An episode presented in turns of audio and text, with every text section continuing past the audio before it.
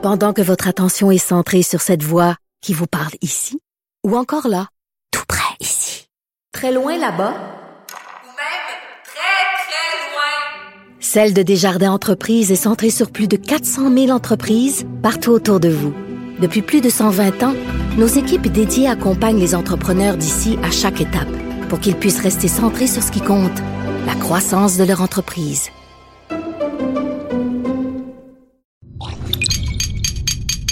Cube Radio. Il connaît tous les dessous de la politique. L'économie, la santé, le transport. Antoine Robitaille. Là-haut sur la colline. Cube Radio. Bonjour à tous, bienvenue à La Haut sur la colline en ce vendredi. Aujourd'hui à l'émission, deux invités politiques fédéraux. Pierre Paulus, candidat conservateur dans Charlebourg-Haute-Saint-Charles, qui viendra défendre son chef après le dur débat qu'Andrew Scheer a eu mercredi. Ensuite, il y aura Antoine Bugeaud, candidat libéral dans Beauport-Limoilou, qui sera avec nous pour parler entre autres de la problématique de l'agrandissement du port de Québec, un des sujets chauds dans cette circonscription. Mais d'abord, on reçoit Thomas Mulcair pour faire le bilan de la semaine de la campagne électorale. Bonjour Thomas Mulcair. Hello, Antoine Robitaille.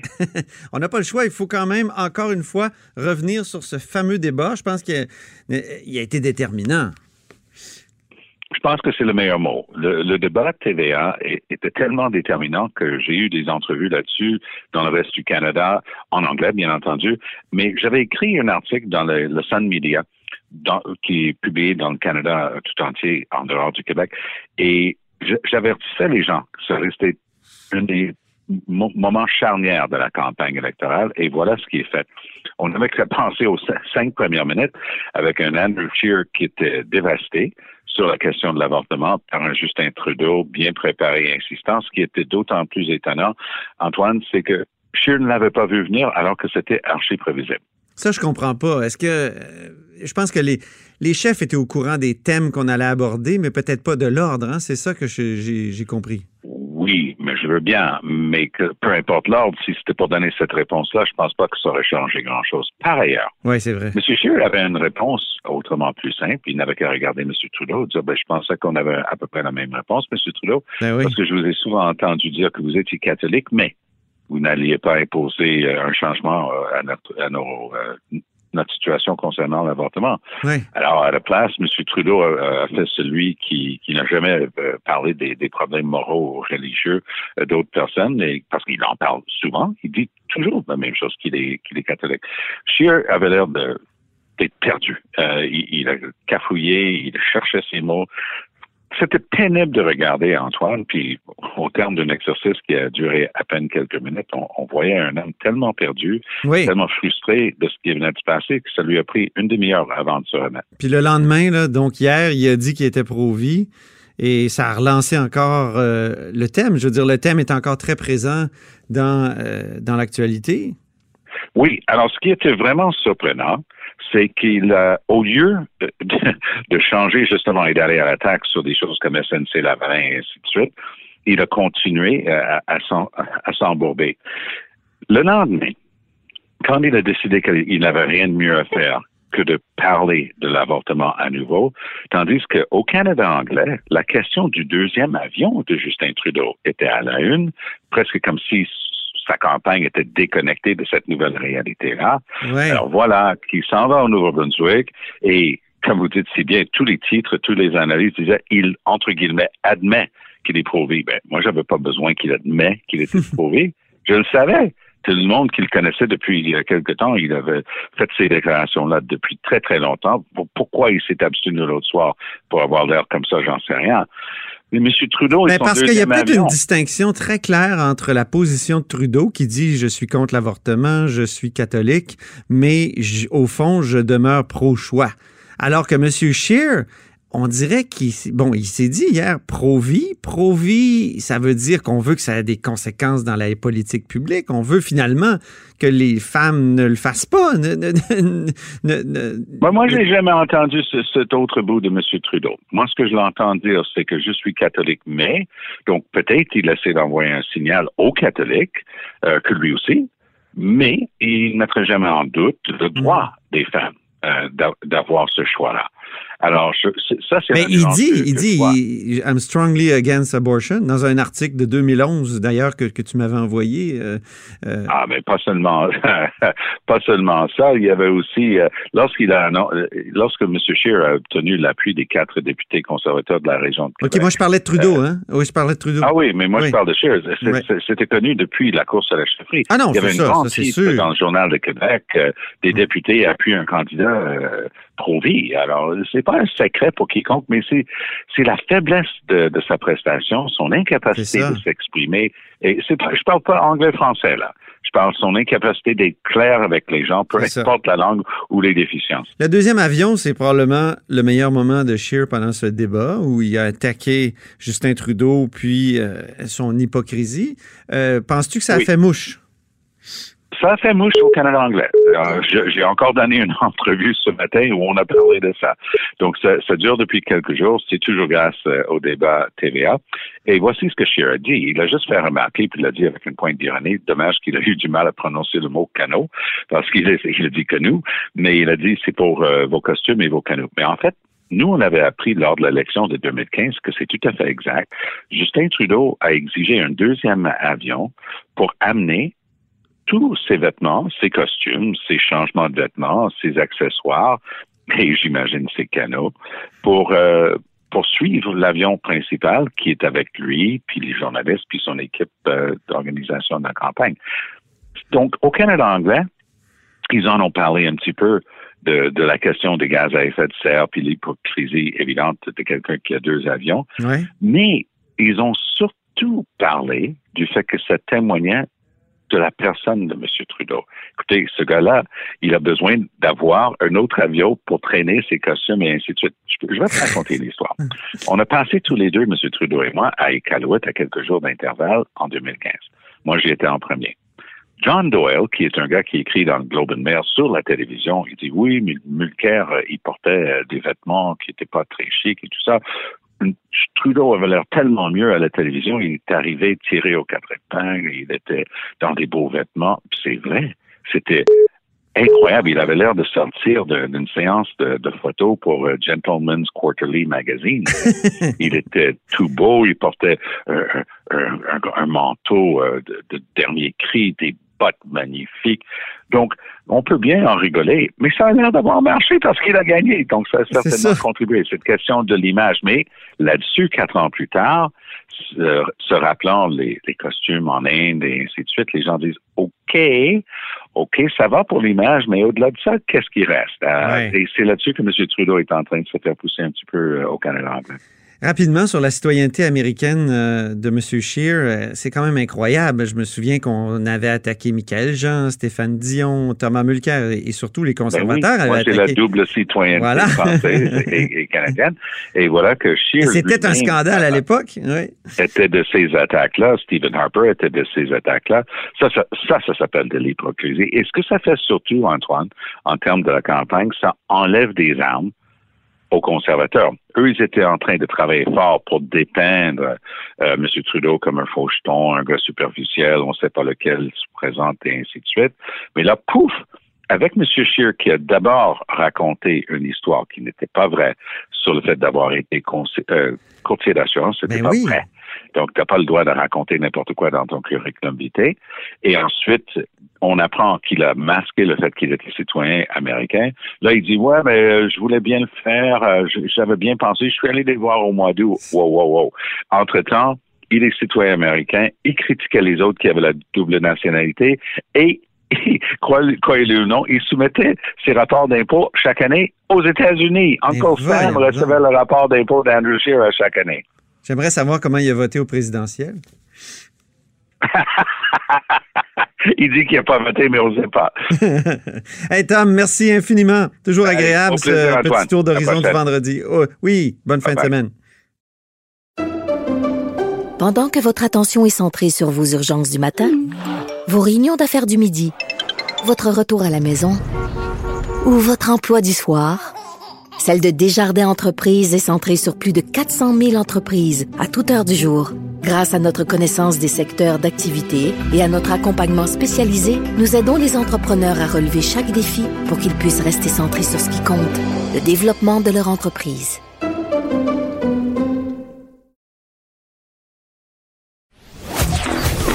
On dit souvent que les murs ont des oreilles. Nous, on a deux vraies oreilles à l'intérieur des murs du Parlement. Là-haut sur la colline. Cube Radio.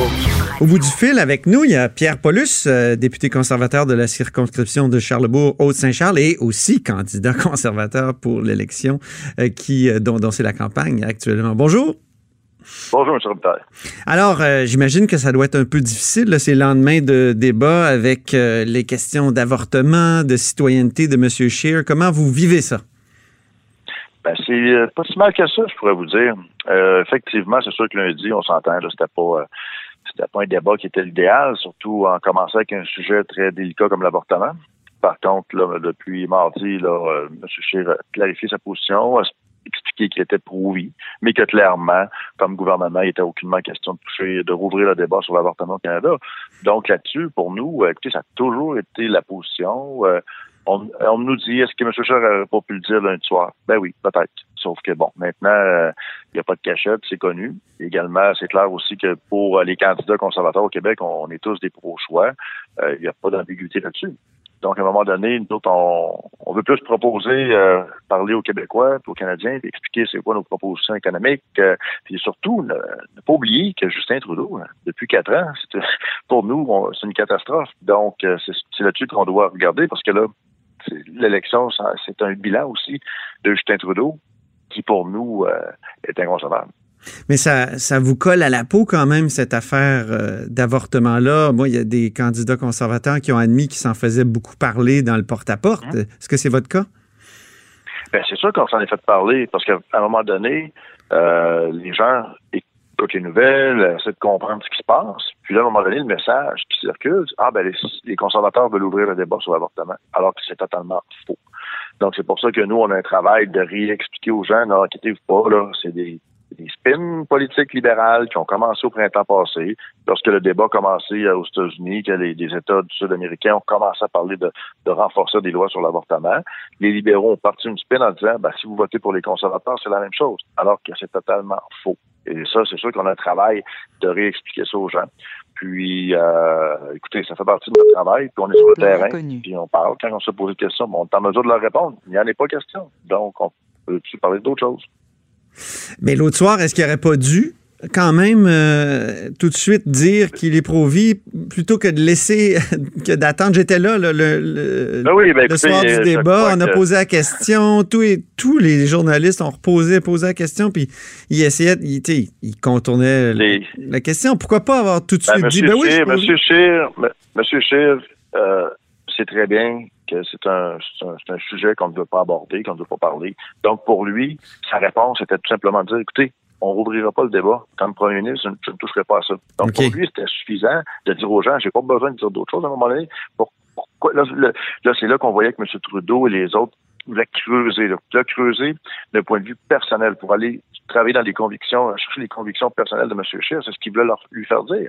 M. Scheer voulait rester en dehors de ça et simplement dire, écoutez, comme gouvernement, inquiétez-vous pas, on touchera jamais à ça. On sait que Justin aussi la- Trudeau. la réponse, ouais. Justin Mais la Trudeau, aurait oui. bonne, là. Ça se vit. On va vous dire, moi, si j'avais répondu à M. Trudeau, M. Trudeau, en 2011, vous avez dit que vous étiez contre l'avortement. Puis je l'aurais remis d'en face à M. Trudeau. Ben, c'est ça. Là, est resté Je comprends poli. pas pourquoi Ben, il l'a pas fait? poli. Il a, il a dit, je touche pas à ça, là. on- Prochain sujet, s'il vous plaît, là. J'ai eu des discussions après le débat avec euh, certaines personnes, puis je leur ai précisément dit ça. Pourquoi Scheer n'a pas répondu? Simplement que Trudeau a dit à peu près la même affaire euh, en 2011. hein. Je suis catholique, d'une part, c'est très important pour moi, puis ensuite, je suis contre l'avortement. Deux choses qui vont dans le sens. C'est justement Mais pour voir la Là, les gens m'ont dit, monsieur, monsieur Paulus, les gens m'ont répondu, oui, mais il y a une différence entre être contre l'avortement puis être pro-choix, comme monsieur Trudeau, puis contre l'avortement et être pro-vie, comme monsieur Scheer. Euh, Est-ce que Ouais, ça, c'est pas le talon d'Achille de votre chef? C'est qu'il est pro-vie, qu'il n'est pas pro-choix. Oui, il prouve, oui, mais comme chef d'État, a juré, il n'est pas question qu'on touche à ça. Donc, à partir de là, là, pourquoi continuer à, tourner, à, à creuser là-dedans? à partir du moment où Andrew Scheer a confirmé comme premier ministre, le débat sera pas ouvert, comme pendant les dix ans de Stéphane Harper, les gens disent, ah, les conservateurs vont ouvrir l'avortement. Il n'y en a pas été question, pas du tout. Puis, il n'y a personne qui a creusé plus loin dans les convictions. Mais c'est parce que les convictions personnelles, c'est important. Prenons par exemple François Legault, qui a été très longtemps souverainiste c'est sûr que ça, depuis la fondation de la CAC, on y repose constamment la question, savoir si il est euh, encore souverainiste. C'est important parce que ça peut, ça peut teindre à un moment donné son action politique. C'est pour ça que c'est important. Oui, je dis pas que c'est pas important, mais à partir du moment où il a répondu à la question, à partir du moment où il a dit il n'y en a pas question, il n'y a rien qui va passer au niveau de des sujets qui concernent la femme de, ce niveau-là, ou concernant l'avortement, par exemple. Puis vous avez l'ensemble de la députation québécoise qui, qui est clairement pro-choix et il n'y a aucunement question qu'il y ait un débat là-dessus. À partir de là, à un moment donné, c'est là où je dis que c'est de l'acharnement parce qu'on on, pousse, on pousse, on pousse, mais la réponse est donnée. Pourquoi toujours reposer la même question alors que la réponse est claire? Et comme il l'a dit, il l'avait déjà dit, ça fait longtemps, puis il l'a redit cette semaine, il n'est pas question de rouvrir ça. Donc, quand on continue là-dedans, c'est juste pour mettre une petite plus dans la tête des gens, puis là, les gens ont de la misère à suivre, puis ils comprennent pas tout ce qui se passe, puis à un moment donné, ben, c'est ça. Ça, c'est le jeu qui, qui, est là actuellement. Euh, oui, c'est un jeu politique, les libéraux continuent à, le jouer, puis là, après ça, ben, pendant ce temps-là, on parle pas des vrais sujets. Puis ça, quand vous me parliez au début de l'entrevue, comment ça se passe actuellement, ben, moi, les gens, ce qu'ils me disent, on peut-tu parler d'autres choses? On peut parler des vraies affaires? Parce qu'on n'en parle pas des vraies affaires. Ben, c'est vrai, c'est vrai que là, on n'en parle pas. On, on, doit parler aussi de la citoyenneté de M. Scheer, qui est peut-être pas une vraie affaire, mais après tout. Oui, mais, on a, la citoyenneté américaine, je veux dire. Son père était né aux États-Unis. Il a fait avoir quand il était jeune. Bien, parce qu'on dit qu'au mois d'août, M. Scheer est allé à l'ambassade américaine remettre, demander de, de ne plus avoir la citoyenneté américaine. Mais avant ça, c'était pas un enjeu. Mais c'est sûr qu'à partir du moment où il peut devenir premier ministre, là, tu peux pas avoir les deux. Mais il avait fait ses démarches avant les élections. Mais tu Stéphane Dion, Michael Jean, Tom Mulcair, à qui je viens de parler aussi, c'est tous des gens qui sont fait critiquer durement par les conservateurs pour avoir la double citoyenneté. Oui, mais ce que je viens de dire, c'est que M. Scheer est, allé au mois d'août faire ses démarches. Mais pourquoi il l'a pas dit? Ben pourquoi qu'il y a personne? C'est pas c'était pas un sujet public. Je veux dire à partir du moment qu'il y a personne qui pose la question je veux dire ça change quoi? Mais non mais euh, il y a des gens même qui nous disent euh, il y a même des gens qui nous disent ben monsieur il est chanceux de l'avoir j'aimerais ça de l'avoir moi aussi citoyenneté. Bon à un moment donné lui c'était pas euh, dans sa vie c'était pas quelque chose qui avait qui peut avoir un impact public. Non mais vous comprenez que vous avez une vous avez des stratèges? Quelle sorte de stratège avez-vous? Là? Il y a eu l'erreur sur l'avortement, il y a eu l'erreur sur, euh, sur, sur ben, moi, de pas avoir dit américaine, je considère pas ça comme une erreur, parce qu'à partir du moment où M. Non, mais de ne pas le dire, de ne pas le dire, de vider la question. Euh, ben, tout de suite, avant. Il y a des, il faut comme nettoyer l'ardoise avant parce que pourquoi on va quel, est, quel est l'handicap, à part que, je veux dire, il y a une citoyenneté américaine que son père lui a donnée. Ben, que, à un moment donné. Le handicap, c'est ce que, ce que les conservateurs ont dit à propos de Tom Mulcair dans le temps, puis à propos de Michael Jean, puis à propos de Stéphane Dion. C'est-à-dire, c'est une double loyauté. C'est ça le problème. Oui, mais c'est comme je vous dis, M. Cher avait pris ses démarches pour euh, retirer, pour redonner sa citoyenneté. Donc, les démarches d'entreprise, il n'a pas commencé à le faire à, partir du moment où le Globe and Mail a parlé. Ça avait déjà été fait avant. Fait il n'y a pas rien caché. Puis là, à un moment donné, il faut... C'est ça, là. C'est ce genre de situation-là qu'à un moment donné, les gens disent, euh, on arrive à une élection, puis les, les vraies choses sont pas discutées, puis tous les scandales de Justin Trudeau, on n'en parle pas. C'est comme si M. Trudeau avait rien fait pendant quatre ans, finalement. Puis, euh, le bilan, c'est quoi le bilan de Justin Trudeau? Légalisation de la marijuana, et après, la légalisation, bon, on a vu que ça pourrait réglé grand-chose au niveau du crime organisé, puis les jeunes continuent à consommer. Bon, on parle pas de ça. Il y a plein de sujets comme ça qui devraient être abordés. Ben, il va falloir que vous reveniez à l'émission pour parler d'autres sujets. Donc, je vous invite très prochainement, M. Paulus. Ça me fait plaisir. Salut, au plaisir. Salut, au revoir. Pierre, Paulus, député conservateur de la circonscription pardon, de Charlebourg euh, et Haute-Saint-Charles et aussi euh, candidat dans la même circonscription. Vous êtes à l'écoute de là-haut sur la colline.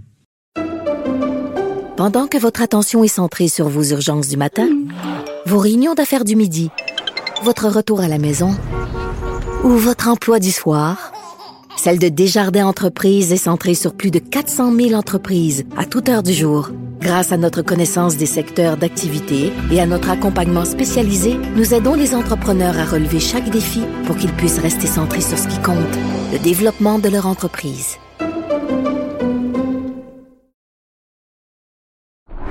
Là-haut sur la colline. Ce que les ministres n'ont pas voulu dire, Antoine va vous dire. Cube Radio. Vous écoutez Là-haut sur la colline. Au bout du fil, euh, il y a Antoine Bugeaud qui est candidat libéral dans Beauport-Limoilou. Bonjour, Antoine Bugeaud. Bonjour, M. Robitaille. Merci de me recevoir. Ça me fait plaisir. Donc, euh, vous, vous êtes fils de politicien. là. Rémi Bugeaud, c'est votre père? Oui, effectivement, c'est mon père. Euh, je suis le fils d'un homme politique qui s'est fait élire en Gaspésie au début des années 80. C'est dur la vie de politicien pour les enfants. Vous, vous êtes un enfant de politicien. Voulez-vous bien me dire pourquoi vous voulez faire ça, vous aussi?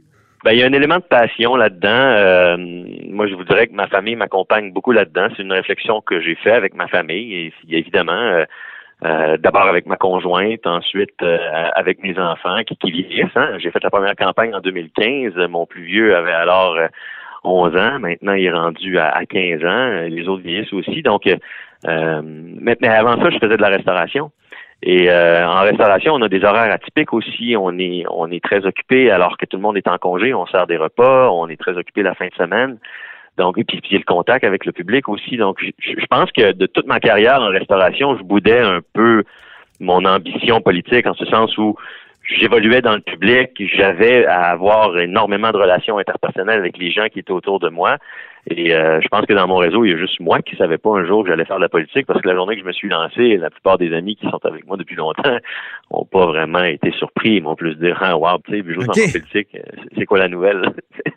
Eh, parlons des, Ouais. euh, des dossiers de, de votre comté. Le port de Québec, euh, un projet Oui. d'agrandissement, euh, toutes sortes de problèmes environnementaux pour votre comté. Là, euh, vous, si vous êtes élu, quelle va être euh, votre attitude face au port? Est-ce qu'il ne devrait pas se, plier aux règles environnementales du Québec? Ben, écoutez, en ce moment, euh, le projet d'agrandissement, le, port de Québec, je le vois comme, comme de- deux enjeux, si vous voulez. Donc, il y a les opérations actuelles et il y a le projet d'agrandissement. Le projet d'agrandissement est soumis à l'Agence d'évaluation environnementale. Et sur ce panel-là, le gouvernement du Québec a plusieurs chaises, euh, huit chaises. Donc, il y a plusieurs ministères du gouvernement du Québec qui sont impliqués dans l'évaluation environnementale. Et puis ça, ça découle d'une entente entre le gouvernement du Québec et le gouvernement du Canada pour éviter d'avoir à doubler les processus. Donc, moi, j'ai aucun doute qu'en ce moment, il y a une collaboration entre les deux paliers de gouvernement pour faire l'évaluation environnementale du projet du port de Québec. Et vous avez raison de dire que c'est un enjeu qui est très politisé dans la région, dans, dans mon comté, dans Beauport-Limoilou. Et moi, mon approche le 22 octobre, ce serait d'essayer de dépolitiser ça. En ce moment, ce que je regrette, puis c'est Mais là, vous lancez en politique, là, pourquoi vous voulez dépolitiser? Je comprends pas. là. Ben, je pense qu'on a un rôle comme élu, monsieur, comme élu, M. Robitaille, d'essayer d'arrêter d'instrumentaliser les Vous enjeux. à voulez peut-être dire par, partisan, départisaner. Là. Ben, peut-être enlever la partisan, partisanerie. Ben oui, essayer de faire peut-être un peu moins de partisanerie parce que il faut pas euh, faut pas passer euh, faut, faut pas se mettre la tête dans le sable. là. Il y a des citoyens qui sont là, qui, qui sont inquiets, à raison. Des fois l'explication est mal faite, des fois la communication pourrait être mieux faite. Moi, je- moi, mon rôle à moi, là, comme élu au lendemain d'une élection, là, ce serait de faire en sorte qu'on puisse justement favoriser une meilleure cohabitation entre cette zone industrielle-là où est le port de Québec et les résidents de Limoilou. Parce que là, on parle beaucoup du port, mais il y a toute la zone industrielle qui est là. Êtes-vous pour ou contre ce projet-là, finalement? Vous... ben, moi, je pense que c'est un projet qui est important. Je pense que c'est un projet qui mérite qu'on s'y attarde beaucoup. Euh, en 2015, j'étais en faveur euh, du projet d'agrandissement, puis je suis content de voir que euh, ça a pris une vocation plus container. Maintenant, il faut que l'Agence d'évaluation envi- environnementale fasse ses travaux, il faut qu'elle nous donne ses recommandations. Moi, j'ai bien beau penser que c'est un bien beau projet économique, mais je vais peut-être vous faire sourire en disant que nous, au Parti libéral, l'économie, c'est pas tout. Il y a aussi l'environnement, puis il faut que les deux soient conciliés. Alors, en ce moment, Ouais, on dans a les vu mains ça dans l'Ouest avec le pipeline. oui, ben écoutez, sur le pipeline, si vous me permettez de vous dire une chose, moi je suis très fier d'un gouvernement libéral qui qui prend la balle au bon puis qui, qui, qui fait face à la musique, qui prend de la chaleur, si vous voulez, pour avoir des positions qui sont nuancées. On peut pas on peut pas dire à une province comme l'Alberta, écoute, euh, tant pis pour toi, euh, voilà, c'est comme ça que ça va jouer, tu vas tu vas te limiter à ton seul et unique marché. Énergie Est, c'était-tu un bon projet? Je- écoutez, moi, sur Énergie Est, euh, je suis obligé de vous dire que dans Beauport-Limoilou, je sens pas vraiment qu'il y a une acceptabilité sociale autour de ce projet-là. Je, je vois pas vraiment que c'est Mhm. pas très vendeur. Donc, on va continuer de suivre un peu comment ça se passe. Je regrette de voir les conservateurs mettre ça de l'avant. Nous, ça fait pas partie de, de nos priorités euh, pour pour l'instant. Puis dans mon comté, euh, je, je sens pas que les citoyens sont très très favorables à ça. Donc, moi, comme élu, ça va être de porter Mhm. cette voie-là. hein. Mais il y a, d'autres parties sur le projet Laurentia, c'est-à-dire l'agrandissement du port, et qui sont, qui sont claires. là. Le bloc est dit carrément contre. Pourquoi, pourquoi ne bloc- pas être clair euh, comme ça? Parce qu'il y a beaucoup de citoyens Ben- qui ont- sont effarouchés par l'histoire des poussières rouges dans Limoilou. Oui, euh, la raison pour laquelle on, laisse la- l'Agence canadienne d'évaluation environnementale faire son travail, c'est parce que justement, il y a le gouvernement du Québec puis il y a le gouvernement du Canada qui sont là, qui évaluent le projet et qui vont nous faire leurs recommandations. La montée du Bloc québécois, qui est évidente dans les sondages, est-ce que ça peut vous aider à battre les conservateurs au Québec? Écoutez, moi, je- j'en suis à ma deuxième campagne. Comme je vous disais, j'ai fait euh, 2015. Maintenant, je fais 2019 et j'ai appris à me concentrer sur ce que moi j'ai à faire. Donc, euh, mes adversaires, euh, comment ça se passe au niveau des autres formations politiques, euh, bien franchement, je m'en préoccupe très peu, voire pas du tout. Euh, on a une super équipe, nous, ici, dans le Beauport-Limoilou. On essaie d'être en contact avec un maximum de citoyens. Euh, moi, ce que je souhaite, dans le fond, euh, le 21 octobre, M. Robitaille, c'est que les gens votent pour le Parti libéral. Oui. C'est un parti qui a quand même un passif euh, au Québec. euh, je pense au rapatriement. Puis là, je vais vous taquiner. Votre père a quand même voté pour comme député. Est-ce que c'est À une... l'époque, à l'époque, je jouais avec des Playmobil. Oui, je sais, mais est-ce que c'est pas une infamie, ça, le, le rapatriement de la, de la Constitution? Est-ce que c'est pas Ben, le problème écoutez, de base, la chicane de base qui a lancé tout le reste? Meach, Ben, Charlottetown, euh, je veux dire, les référendums, ça a Ouais. vraiment été une erreur de la part du Parti libéral, non? Ben, moi, je vais vous dire, là, euh, salle à manger après salle à manger, euh, centre d'achat après centre d'achat, porte après porte, téléphone après téléphone dans Beauport-Limoilou, je sens pas vraiment que c'est une préoccupation pour les citoyens. Pensez-vous que c'était une Euh, préoccupation pour les citoyens quand Pierre-Éliott Trudeau a décidé qu'il fallait absolument se dépêcher à rapatrier la Constitution? Ben, moi, moi c'est en 2019 que je veux me faire élire, euh, M. Ouais. Et puis, en 2019, euh, les citoyens que Et je ça n'a pas, de service, consé- ils sont et ça a pas de 2019. conséquences? Ça n'a pas de conséquences? Que l'Assemblée nationale dise que c'est... aux éminents scientifiques. Oui, c'est aux analystes comme vous et aux éminents scientifiques d'analyser ça. Non, non, Moi, je vous mon- demande de prendre Moi, position. mon là. rôle, Des de représenter des- mes citoyens. Puis quand je- la journée que je vais sentir qu'il va y avoir de l'appétit de la part de mes citoyens pour une, une conversation comme celle-là, je l'aurai. Mais pour Non, le non. moment, j'ai pas cette conversation-là parce qu'elle ne vient pas dans mes échanges. Les gens me parlent d'environnement, les gens me parlent de logements sociaux, les gens me parlent d'allocation canadienne aux enfants, à quel point ça leur a donné un coup de main pour joindre la fin du mois. Est-ce qu'il y avait des demandes gens- pressantes de de, leur de légaliser le cannabis, par exemple? Pardon, je, je m'excuse, j'ai pas Est-ce qu'il y avait une demande pressante de légaliser le cannabis, par exemple? Ben, au niveau de la légalisation du cannabis, on avait effectivement un enjeu d'une disponibilité d'un produit mal contrôlé qui était, écoutez, on, on jouera pas à l'autruche, là, qui était, qui était très disponible. Alors, à un moment donné, là, nous, ce qu'on a choisi de faire, c'est pour protéger les prochaines générations. On a choisi d'engager une conversation avec eux pendant la campagne en 2015. Je me souviens, j'étais là. Et oui, ça plein de bon sens d'essayer de, de- de vouloir légaliser le cannabis pour justement protéger nos jeunes, sortir ça du crime organisé, puis assurer la qualité du produit. Là, on va bientôt, ça va bientôt faire un an. Donc là, on, on est en train, je pense, de commencer à pouvoir mesurer euh, l'impact. Mais ça a été amené sans qu'il y ait de demande dans les... ça a été amené sans qu'il y ait de demande dans le porte-à-porte, c'est ça que je veux dire. Écoutez, on a Ah, plus de ben, temps. je vous- Ah, je suis obligé de vous laisser, mon cher Monsieur Bugeaud, euh, à votre porte-à-porte et tout. Au revoir. C'était Antoine Bugeaud, candidat libéral dans Beauport-Limoilou. Pour écouter cette émission, rendez-vous sur cube.radio ou téléchargez notre application sur le Apple Store ou Google Play. Cube Radio.